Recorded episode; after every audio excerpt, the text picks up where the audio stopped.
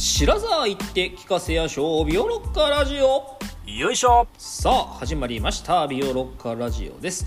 この番組は私らロッカが聞き手となり古典芸能オタクのビオレに他ではなかなか聞けない古典芸能の楽しみ方を聞いちゃいます。よろしくお願いします。前々回からですかね。えっ、とはい。改めて、えー義経千本桜ね。はい。に帰っ二てまいりましたと。でそう2段目をやりましたと、うん。で上段の話をした後にあらすじに入ってきているところになりますよと。いうところで、今回は前回の続きですかね。あらすじの続きということで、はい。いよろしいですかね、はい。えっと2段目都会屋の続きですね、うん。あの銀平がねかっこよかったとこね。そうそう。銀平が鎌倉武士を軽くあしらってで魚尽くしで退散させた後まあもうひまあ追っても迫ってきていると、うん。それでまあ幸い天気もだんだんこれから良くなっていきそうな感じだから、はいはい、えっともう、えっと客人たちの船出をするぞと。そういうわけで、まあ、門出のお杯をさせようと女房に言いつけてはけたところまででした。はい。それで、えっとまあ、女房たちが、まあ、杯を用意して義経を呼び出すと、まあ、義経は、まあ、さっき出てった弁慶はね、えーいないんだけど、うんうんうん。その他四天王を連れて、えー現れますと。ね。四天王っていうのはあのもうずいぶん前だけどね勧進帳の時に出てきた、ね、ああはいはいまあはいはい、はい義経にいつもついてきている、まあなんていうのかな。うん。うん。人たちです。あんまりね細かいディティールは実は掘り下げてなくて、まあ、大体いつも後ろにいる人たちの名前が決まってるぐらいの話なんだけど、でまあ義経はえっと颯爽と出てくるんだよね、でこの格好っていうのがえっとなんだろうあれあれなんていうのかな？仮絹でも脳死でもないんだけど、まあ、要はあのいわゆる着はい。物ではなくて、江戸時代うんの着物じゃなくて、うん、ちょっとあの平安貴族っぽい感じのあれなんていうのかな？旅のための格好をしてるんだよね、うん、で基本的にはやっぱり白とか金を使った色合いでで顔は真っ白に塗ったまあ美男子みたいな感じで出てくるわけですよ、うん。まあねあの芝居とか物語の世界では義経っていうのはもちろん武将として優れてたけど、うん。そういう武々しいところはそぎ落として、はいはいはい。まあルタクの美男子っていう風にこうなってるわけだけど、うんうん。でまあねここでも義経は一通り 一通り、えー自分の不運をこう囲って、うん。まあちょっとね涙ぐんじゃうみたいないつものパターンなんですよ。ね。うん。うん。うん。まあ、こんなこと言ったらちょっと怒られちゃうけど まあそんな感じです。義経そういうとこあるもんね。でやっぱりねここでもやっぱりあの勧進帳と同じようなことをやっぱり言うんだよね義経ってね。と、まあ、何はともあれ後のことは銀平に頼むみたいなこともやっぱり言うわけですよ、あの勧進帳もそうだよね何はともあれ弁慶良きに計らえって言って全部進んでいく話だからあれも、うん。まあ大体義経って全部人任せのやばいやつなんだけど、はいはいはい。まあそんなわけです。それでねえっとここで一つうまあなんていうのかな大事なセリフっていうかがあって、まあ、洗濯話とかって言われるくだりなんだけど、うん。あの銀平がどんだけその天気を見極めるのがうまいかっていうのを、まあ、語るエピソードがあるのね。はいはいはい。うんあの女房としては天気がいいから洗濯物いっぱいしようと思って、うん。着物をジャブジャブ洗ってたら銀平が帰ってきて、うん。お前こんな天気で洗濯なんかするなって言って怒られるんだよ。で信じてなかったんだけど、うん。その後間もなく土砂降りになったみたいな。まあどんだけ天気を読むのがうまいかみたいな話をうん。するっていうエピソードがあったりして、まああの海で商売してる雲とかねからね見たらわかるんだよね。なるほどね。うんでまあちょっと面白いのは文楽だと、うん。えっと、これは銀平が自分でその話をすることになってるんだけど、はいはいはい。歌舞伎だとねここはね女房のお龍が言うことになってるねへー代わりに銀平が出てこないで。あのなんでかっていうとね、うん。銀平はねこの間ねずっとね衣装を着替えてんだよ。あ歌舞伎では。忙しいのか。そうそう。この後衣装が変わって出てこなきゃいけないからなるほどなるほど。着替える間ぶ表に出てこれないから うん代わりに女房が話すっていうふうに歌舞伎ではなってる、なるほどながうん。頑張ったんやろうな一回な多分。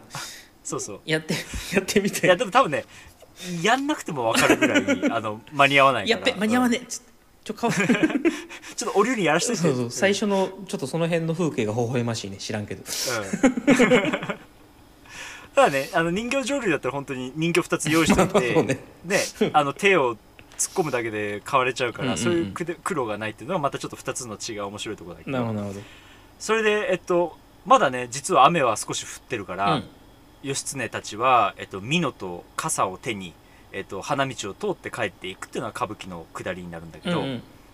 あのここがねえっとまあ昔に見たんだけど最近あのこの度晴れて人間国宝に指定された高砂屋中村梅玉さんっていう役者の方がいらっしゃるんだけど、うん。この人がね、まあ、僕も大好きな役者で、まあ、こういう義経とか美男子をやらせたらね本当に日本一な人がいるんだけど、うん。この人がね以前、えっと、ここの義経やった時がね、まあ、なんとも素晴らしくてこのはけるシーンがねすっごい良かったの。セリフが一切ないんだけど、うんうんうん。これがどう良かったかっていうとまあ要はえっと都会屋を出て船着き場までこう傘で顔を隠しながらまあ行くわけだよね。はいはいはいはい。うんでだからまあなんていうのかなそういう部分も見せなきゃいけないんだけど梅玉さんがやるとねもうねその身勝手な義経のナルシストだけどかっこいいところがねこう匂い立っちゃうんですよ。ああうん。いいね。かっこいいね。うん、それをねどうやって具体的にやってるかっていうと、うん。あのミノは着てるんだけど傘はね手に持ってて、うん。あの頭に祝えたりとかしてないのね、はいはいはいそれで花道の七三っていう、まあ、あの舞台に近い演技をするスペースのところで一回立ち止まるとそこで、ね、雨が降るんですよ、うん。ちょ雨のがちょっと雨足が強くなるのね、うんうん。でバタバタバタって歌舞伎だとねあの雨が降る音にも効果音が決まってて、うんあのえー鳴るんだけど、うんうん。うん。ちなみに歌舞伎はね雪が音鳴る音もあったりするんだけどさ、へえうん、まあそういう、まあ、あの様式があって、うんうん。でまあ雨がなって風もちょっと強くなったっていう風になった時に義経がねこう一瞬その風が強くなったからこう足を多分少し後ろにやるのかな？左足かなんかを、うんうんうん。うん。それでちょっと遠くを見てそれでね傘を7ハスにえっと右手に持っている傘をハスに掲げて花道を消えていくってとこなんだけど、うん。ここでね一瞬梅玉さんがやるね義経はね少しね嫌な顔をするんだよ、うん、雨を見てね、うん俺が濡れちゃうよみたいな感じなんですその顔が。なるほどね。ああ嫌だなっていう感じで傘をかさ掲げて、えーはけていくんだけど、うんうん。ここがさもうその今から都落ちしていく義経とか、うん。あの雨だけど天気になるといいなとかそういうなんか次元を全て超越して、うんうん。あの美男子のそして苦労を一切知ってはいけない義経が、ちょっと浮き目に合っちゃうっていうところがね出てくるんだよね。ああうん。なるほどね。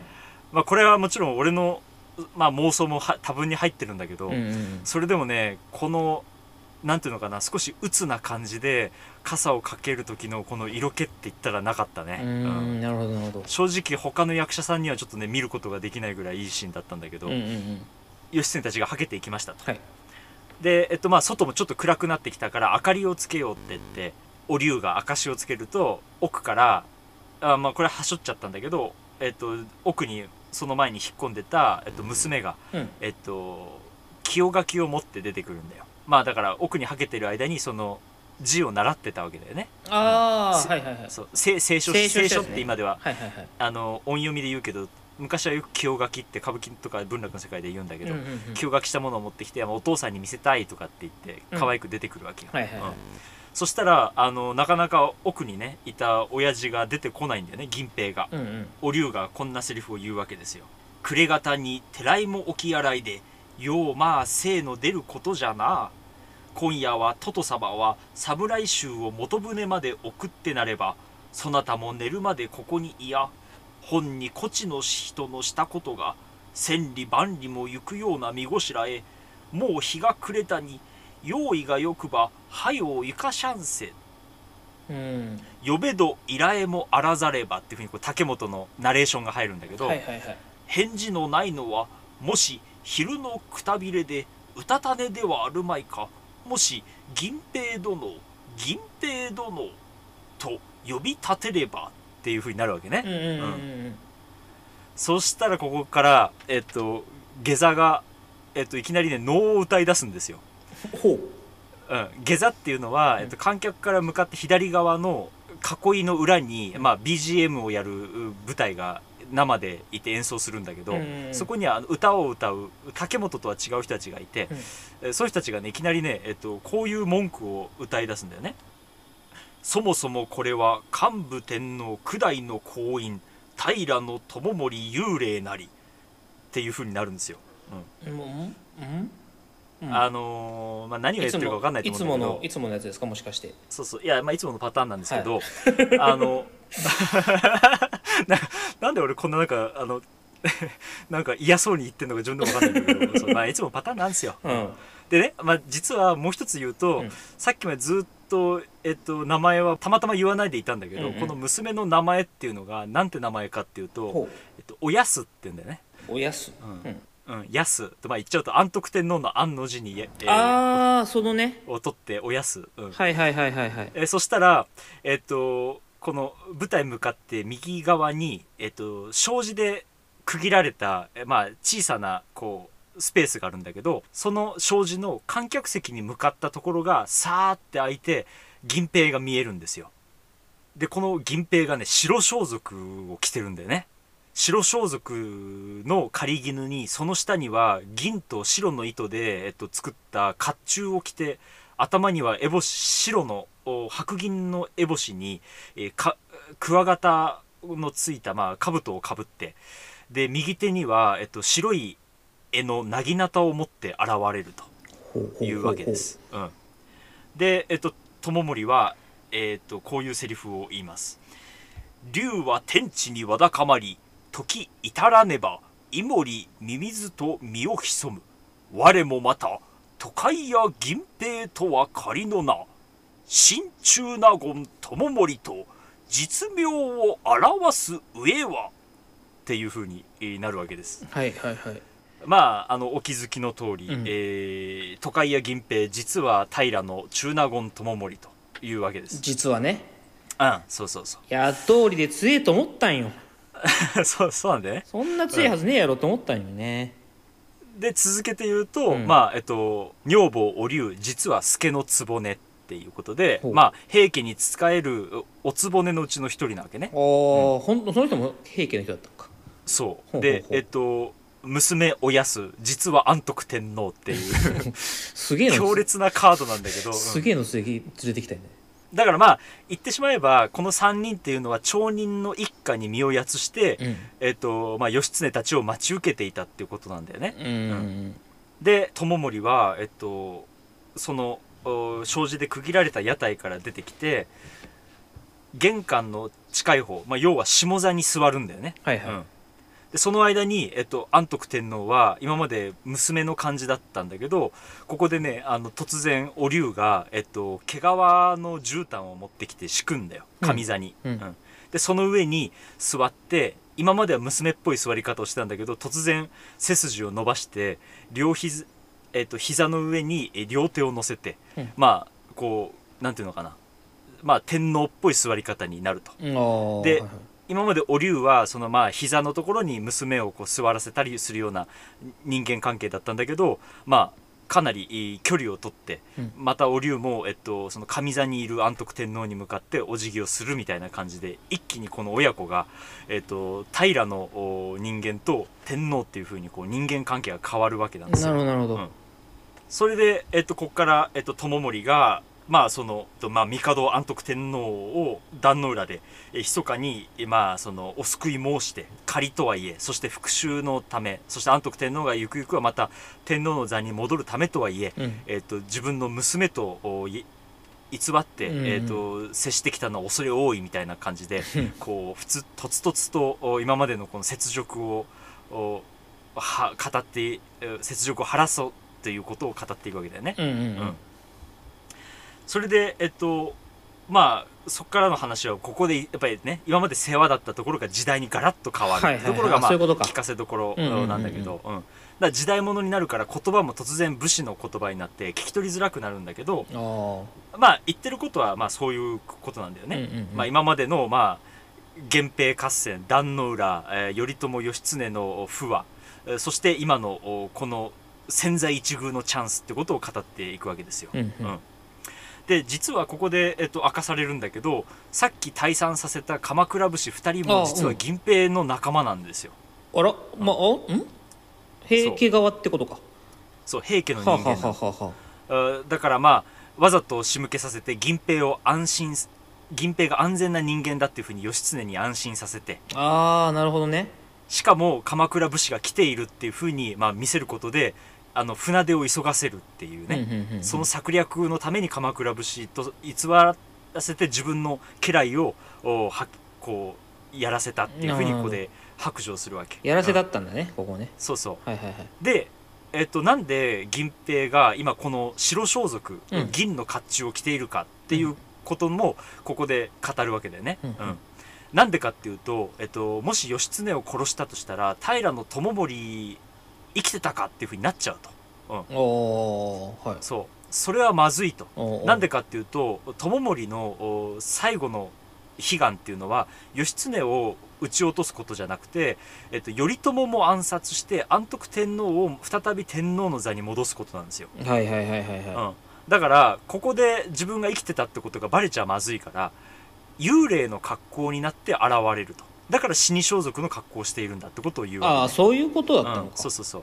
だ仮に海上、まあ、海の上で誰もね人目のつかないところで義経を殺してしまえばああいつはよりあの平のおえー、友盛の幽霊によって、まあ、要はうちを呪い殺されたんだってまあしょうがないなみたいなふうになるんじゃないかっていうことをまあ見込んでるわけですよ。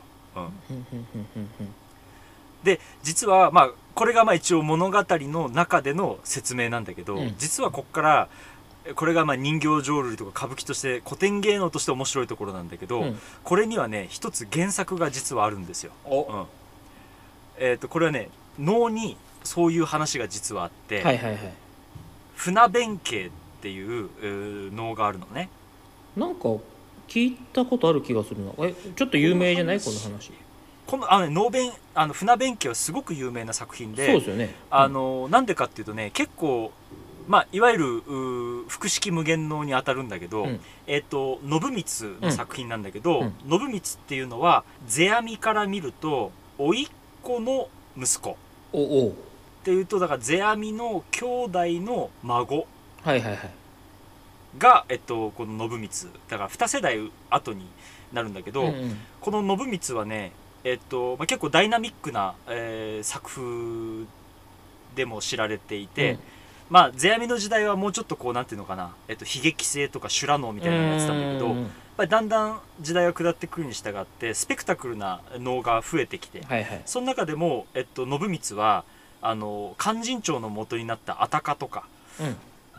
あとはもみじ狩りってねこのえっとまあねこれもまたいつかやってもいいんだけど、まあ、そういうのを作った人なんですよ。はいはいはい。でこの信光の船弁慶っていうのがこれが実は原作になっていて、うん。これはねえっとすごくダイナミックで華やかな能だからよくね能の鑑賞教室とか初心者向きの能でもね、えっと、よくかけられることの多いやつで、うん。ぜひね機会があったら見てほしいんだけど、うん。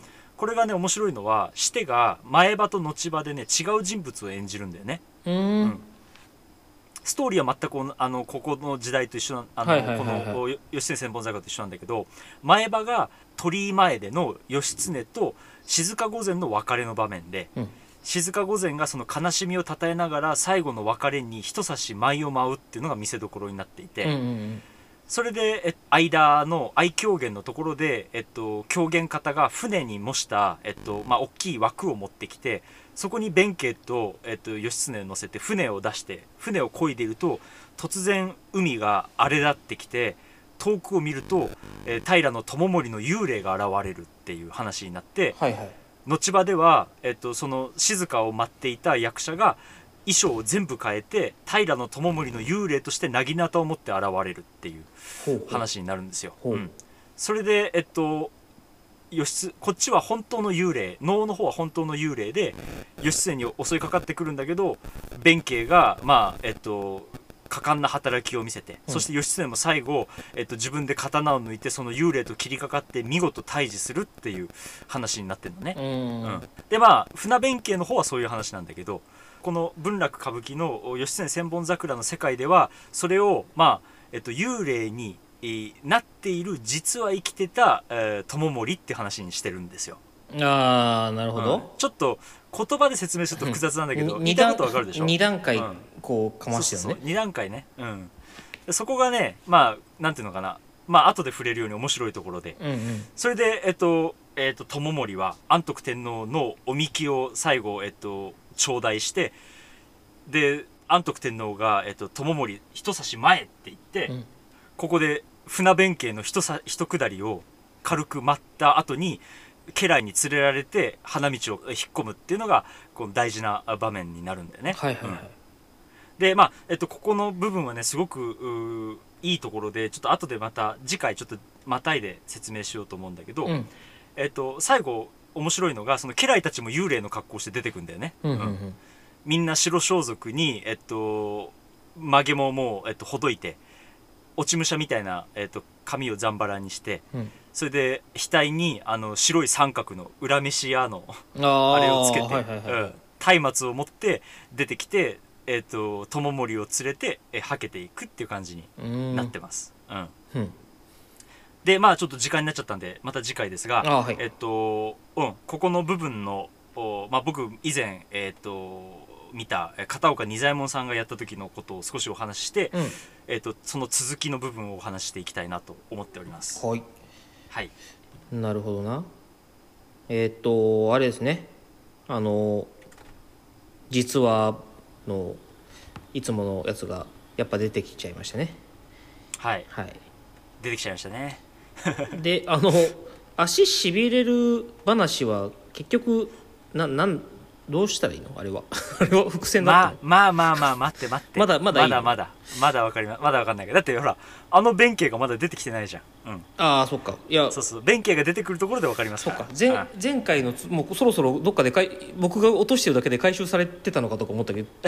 いやいや。されてないね。あのされてないしなんなら歌舞伎とかではよくこのシーンカットしちゃうぐらい弱い伏線だからあんまり気にしなくて大丈夫です、うん。いや前回でもね俺は一番このシーン気になったの大事だと思うんだよね、うん。あオッケー。じゃあちょっと楽しみにしながらまだ回収される、ないかもしれないけどちょっとまたあの、こ心に留めながら聞いていきたいと思いますと。はい。じゃあ、えー今回はそろそろお時間ということで、はい。えービオロッカラジオツイッターもございます。今回の話の追加情報などもつぶやいていきますので、ぜひビオロッカラジオで検索してみてください、えーまたペイング質問箱もございます。番組を聞いてのご質問ご感想をお寄せいただけたら嬉しいです。